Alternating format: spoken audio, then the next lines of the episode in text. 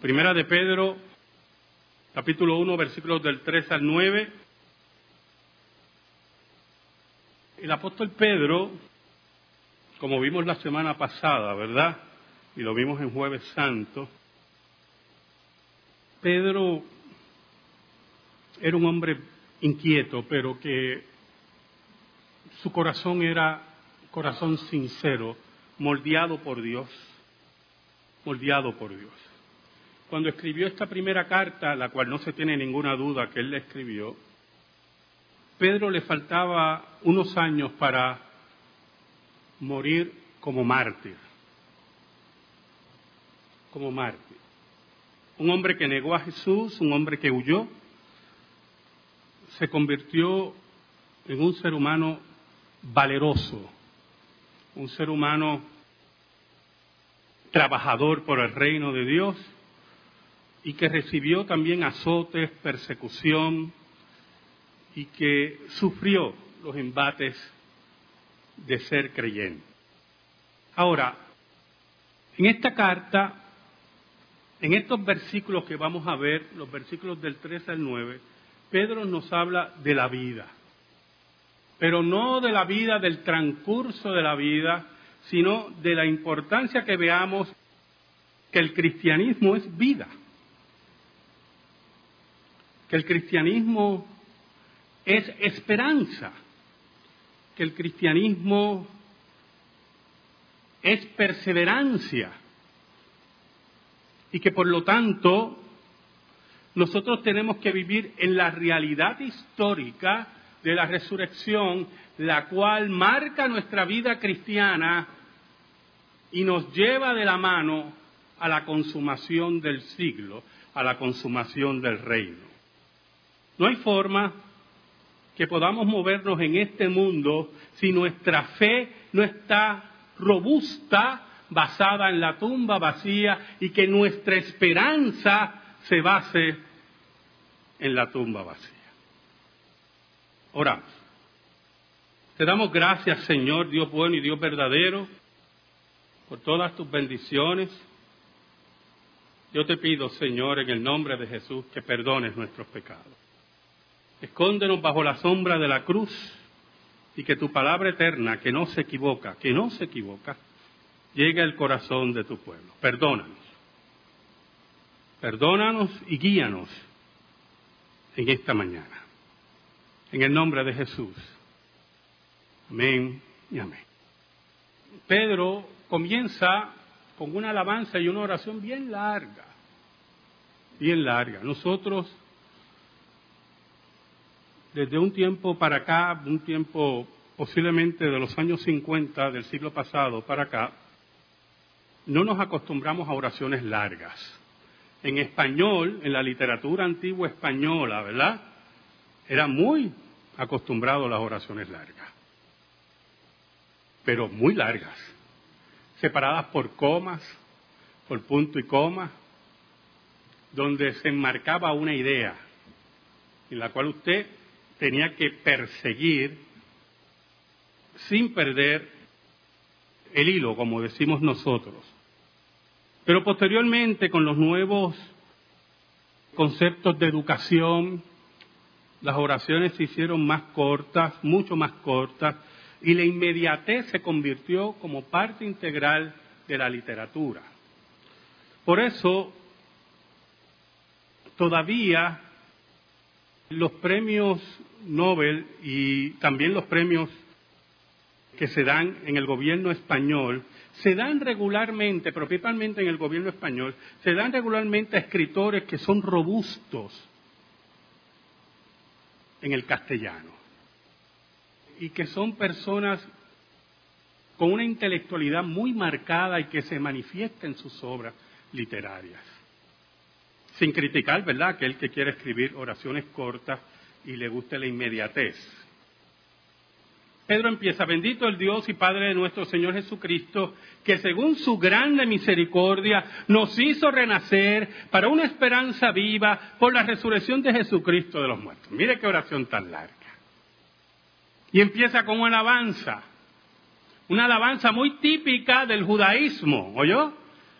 Bendito el Dios y Padre de nuestro Señor Jesucristo. Los cristianos, los cristianos lograron integrar en esa alabanza judaica a la persona de Jesús. Es importante que entendamos, en pocas palabras dice Pedro, que el que alabamos es Padre de nuestro Señor Jesucristo, que esta alabanza está integrada con aquel que nos salvó que esta alabanza al Dios y Padre no viene sola. Y añade que según su grande misericordia nos hizo renacer para una esperanza viva. ¿Sabe algo, hermano?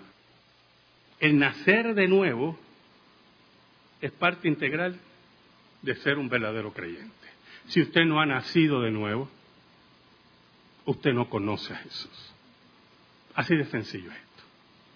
Y es un acto de la misericordia de Dios. Es un acto en el cual Dios en su soberana voluntad, en una forma soberana, como dije anteriormente, y nosotros en forma pasiva, nacemos de nuevo. ¿Y qué queremos decir con eso, hermano? Así como nacemos, así como nacemos, escuche,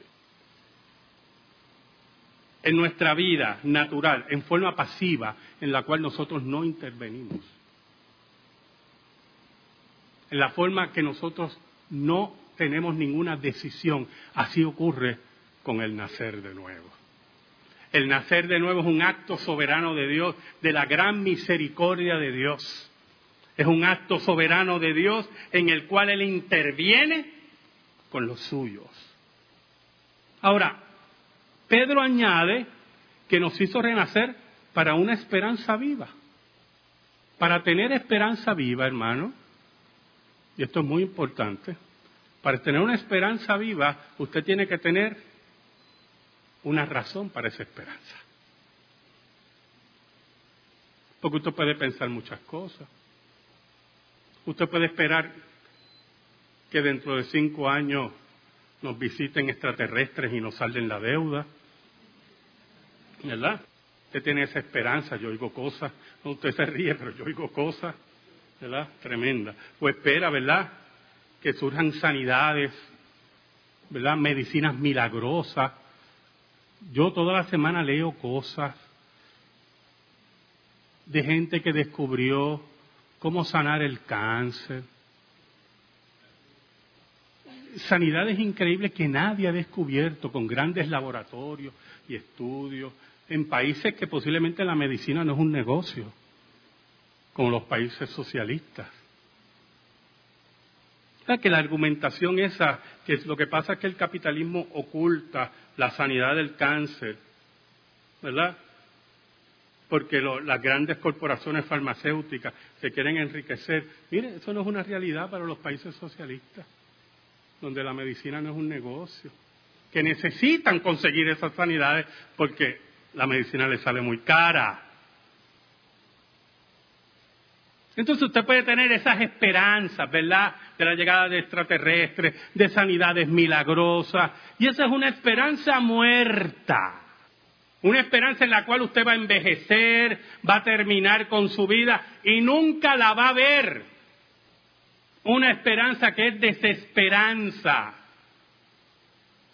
Pero el apóstol Pedro nos habla de la esperanza viva y la base de la esperanza viva, de saber que hemos nacido de nuevo, de saber que Dios controla todas las cosas, es por la resurrección de Jesucristo de los muertos.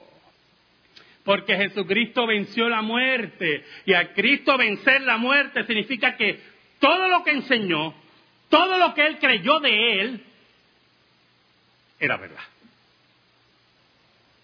Era cierto. Añade el apóstol Pedro, para una herencia incorruptible, incontaminada e inmarcesible, reservada en los cielos para vosotros. Entonces, es interesante porque cuando él habla de esa herencia, lo relaciona con la vida. Y yo, usted sabe muy bien que cuando usted recibe una herencia, es porque algo está relacionado con qué? Con la muerte. El testador ha muerto. Y por lo tanto usted recibe la herencia. Pero Pedro nos habla de esa herencia viva, de esa herencia segura, basada en la vida, basada en que Cristo venció la muerte. Pero sabemos que el autor de Hebreo nos dice que para que nosotros recibamos esa herencia, el testador tiene que morir. Y en este caso es Cristo, dice el autor de Hebreo. Pero como una herencia eterna, incorruptible, que no se mancha, que no cambia, el testador tiene que volver a vivir. Para que esa herencia se mantenga. Cuando Él dice, reservada en los cielos para vosotros, significa que viene del cielo, ¿yo? No piense, escuche bien, no piense que cuando usted muere va a recibir toda la herencia. Ya está en el cielo, ya recibió todo, no, hermano. La herencia total nosotros la recibimos en la resurrección. Porque así como Cristo resucitó, nosotros vamos a resucitar. Porque lo que Dios creó, este cuerpo, todo lo que Dios creó, dice la Biblia que es bueno. Bueno en totalidad.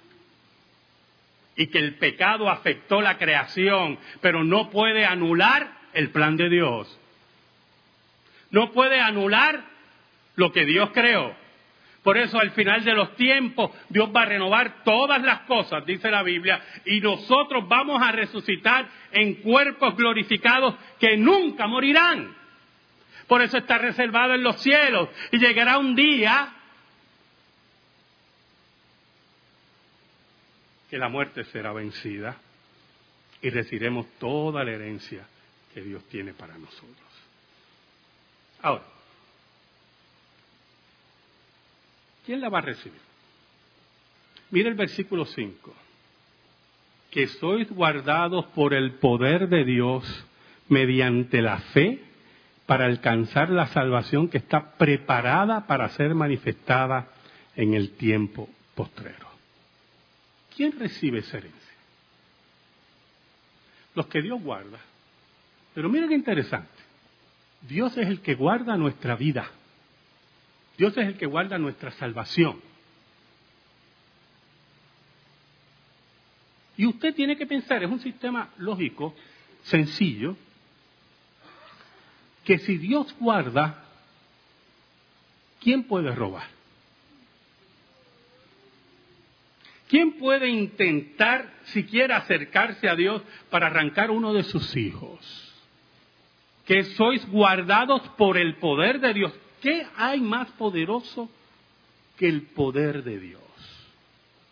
El cristianismo, en varias instancias, ha sido invadido por un pensamiento dicotomista. Como que aquí hubiera una lucha entre el diablo y Dios. A ver quién gana. Y entonces en, las caricaturas, usted se acuerda que se lo he dicho muchas veces, ponen aquí un diablito y un ángel en sus hombros, ¿verdad? Y el diablito dice, haz eso, haz eso. Y el ángel dice, no lo hagas, no lo hagas.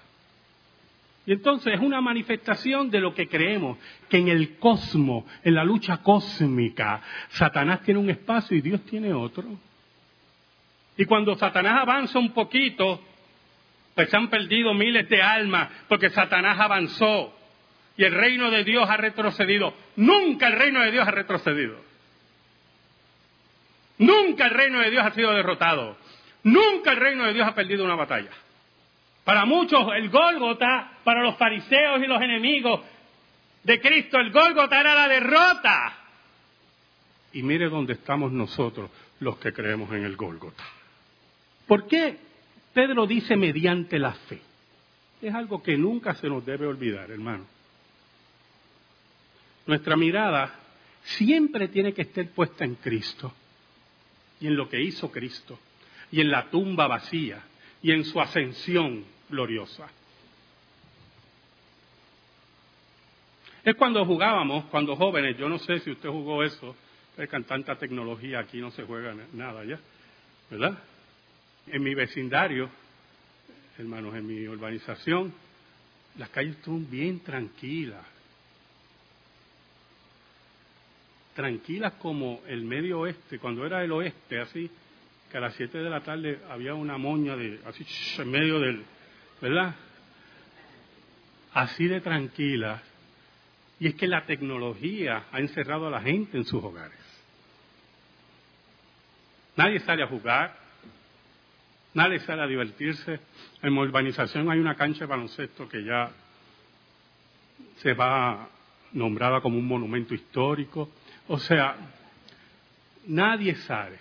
Entonces, en la antigüedad nosotros jugábamos, tomábamos un, un palo de escoba y lo poníamos en el centro de nuestra palma de la mano para, ¿verdad?, nivelarlo. Si usted mantenía su mirada arriba, escuche bien, el palo de escoba, podía mantenerlo buen tiempo, pero en el momento que usted miraba hacia abajo, el palo de escoba iba al piso. ¿Sabe? Creemos por fe que Dios nos protege. Porque si miramos a nuestra condición y nuestros pecados y nuestra vida, miramos hacia abajo, nuestra fe se va a afectar. Y vamos a decir, caramba, verdaderamente yo no conozco a Jesús. Pero cuando pones tu mirada en Jesús y entregas tu vida a Jesús y mantienes tu mirada en Jesús y tu fe, tu fe en la tumba vacía, tienes la certeza del Espíritu de Dios que el Señor mantiene tu vida y tu salvación, la cual nos dirige a la gran consumación, lo que llama el apóstol Pedro la salvación, porque nosotros tenemos una salvación forense. Dios nos ha declarado justos por los méritos de Cristo. Ya Cristo llevó todos nuestros pecados. Ya Cristo cumplió la ley por nosotros. Y eso ha sido aquí, aplicado a nuestra vida. Aplicado a nuestra vida. Pero nuestra salvación, nuestra redención completa va a ocurrir al final de los tiempos. Cuando esta certeza, esto corruptible, como dice el apóstol Pablo, se vista de incorrupción. Entonces en el versículo 6 el apóstol Pedro nos dice, en lo cual vosotros os alegráis, aunque ahora por un poco de tiempo, si es necesario, tengáis que ser afligidos en diversas pruebas. Alegría. ¿Cuántas veces usted ha oído esa palabra? Alegría la felicidad, que seamos felices. Eso es lo que nos vende, ¿verdad? Todas esas personas que venden sus libritos de, de autoayuda. La felicidad, yo tengo la llave de la felicidad. Y usted compra su libro y va a sus conferencias de 200 dólares. Él es feliz. Esa es la felicidad. Esa es la felicidad. Y te venden un cantito de, una aparente felicidad. Y tú sales con el libro aquí, mano izquierda, bueno, si eres derecho acá, no sé. Y olvídese, comiéndose el mundo. Cuando llega a su casa y oye el primer timbrazo y usted contento y la noticia no es agradable. Ahí termina su felicidad. Pero aquí está la fórmula. Mire qué fórmula tan sencilla. En lo cual vosotros os alegráis ¿En qué nos alegramos? ¿En qué somos felices? En lo que Dios ha hecho. Nos alegramos que Cristo venció la muerte. Nos alegramos que Dios nos cuida, dice el apóstol Pedro. Y nos alegramos la felicidad de saber a dónde vamos. ¿A dónde vamos? Yo estoy seguro a dónde yo voy. Yo estoy bien claro, hermano. A mí no me queda la menor duda a dónde yo voy. Por eso Pedro dice, nosotros nos alegramos en esas cosas, somos felices con la certeza que Dios nos ha dado. Pero añade, interesante, aunque ahora por un poco de tiempo, si es necesario, tengáis de ser afligidos en diversas pruebas. ¿Y por qué él dice de ser necesario? Dios sabe a quién probar. ¿Y por qué tiene que probarlo? Hay cosas en la vida, hermano, Escuche, hay cosas en la vida que usted no reconoce en su vida. Usted posiblemente sea un orgulloso, un chismoso, un acusador como Satanás. Usted posiblemente tiene rencores muy viejos, que ya son odio. Pero usted no los quiere reconocer. Sabe aún más. Las congregaciones en conjunto también pasan pruebas, porque Dios quiere limpiar esas congregaciones. Eso es sencillo, no me crea. Solamente tiene que leer las siete cartas Apocalipsis. Pero tengo todavía una cosa contra ti. Que dejas a esa mujer Jezabel, que se dice profetiza, Dios no prueba a todo el mundo. Dios no da pruebas por divertirse con usted. ¿Oyó? Dios no tiene problemas de buscar diversiones como nosotros, que tenemos que estar algunas veces de teatro en teatro o de película en película porque necesitamos diversiones. No hay ningún problema con eso. Dios es el que no tiene ese problema. Pero cuando Dios decide, porque te ama, probarte, te va a probar. Y te va a probar, escuche bien hermano, para solucionar el problema. Él no te va a probar así, de lejito, deja ver, ay bendito, ya le di mucho. No, Él va a solucionar el problema.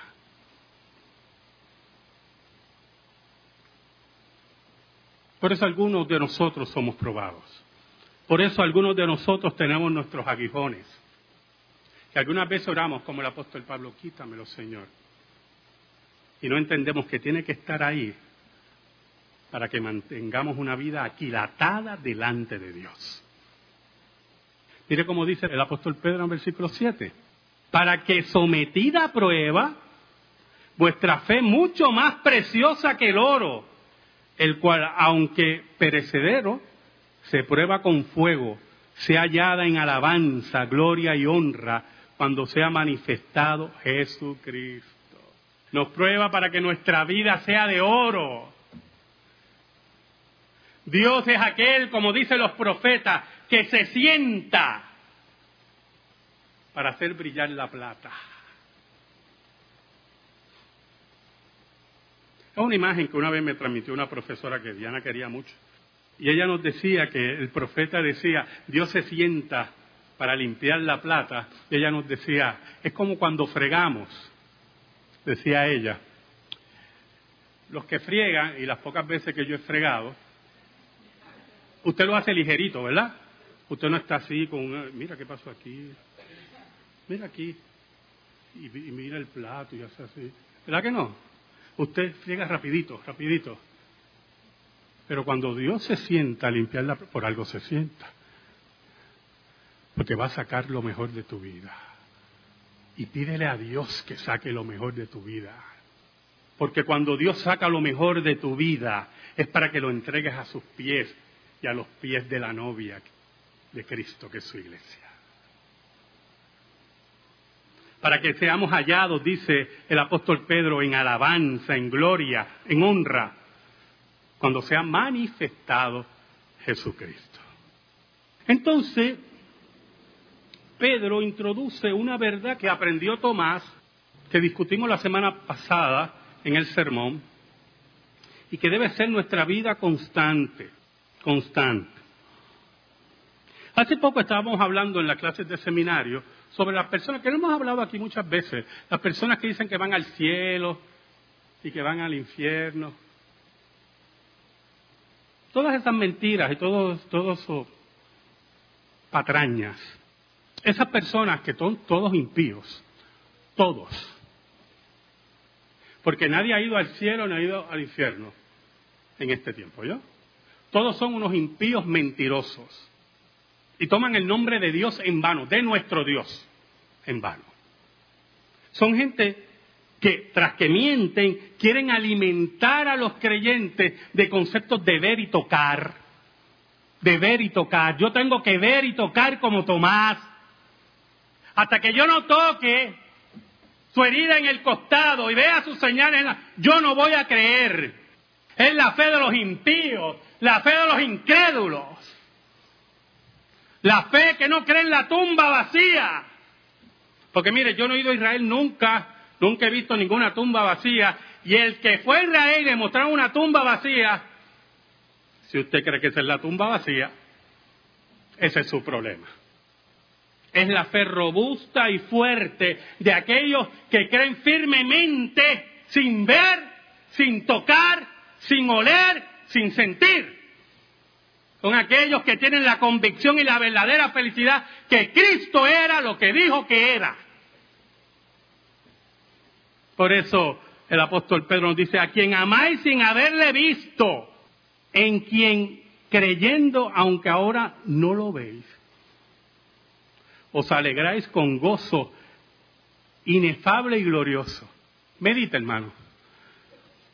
Medite. Yo quiero que usted medite. Que su fe sea verdadera. Que si no es verdadera, salga de aquí. ¿Cómo usted ama algo que no ha visto? ¿Cuáles son nuestros referentes para amar? Vamos, ¿cuáles son nuestros referentes? ¿Por qué amamos nuestros hijos? Las mujeres los paren, sus madres los tocan, los sienten, y vienen todos esos discursos, se los ponen en el pecho, sienten los batidos del corazón, todas esas cosas. Magnífico, magnífico hermano. Y el padre, el padre responsable, ¿verdad? Crece junto a sus hijos y busca mantenerlos, cuidarlos, aconsejarles porque lo aman, pero los tocan, lo ven. Y cuando si muere un hijo, ¿verdad? Que es lo peor, una cosa terrible, que muere un hijo antes que sus padres, tenemos el referente, viví con él, lo toqué, lo amé. Pero usted nunca ha visto a Jesús, yo no, nunca he visto a Jesús. Pedro te está diciendo en pocas palabras, ¿amas a Jesús sin verlo? ¿Qué referente tienes? si tu referente es la convicción del Espíritu de que antes yo era ciego y ahora veo, si tu referente es que antes yo estaba muerto y ahora vivo, si tu referente es que todas esas realidades espirituales de vida que ahora están presentes en tu existencia, es porque Cristo venció la muerte amas a Jesús, pero no lo has visto.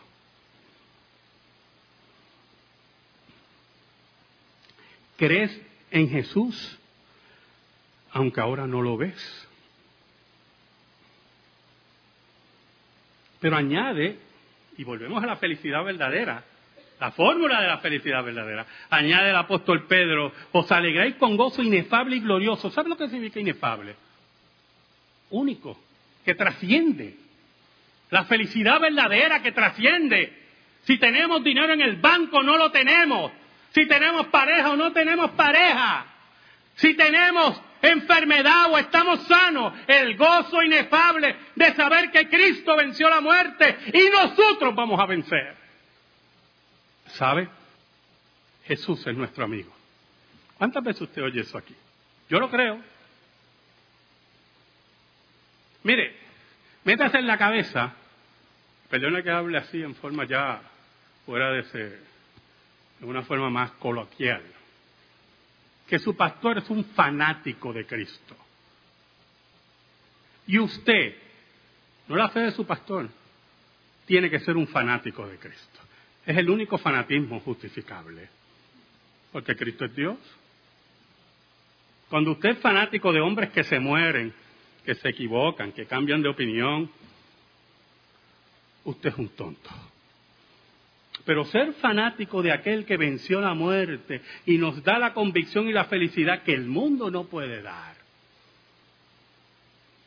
Usted tiene la justificación espiritual que trasciende cualquier teología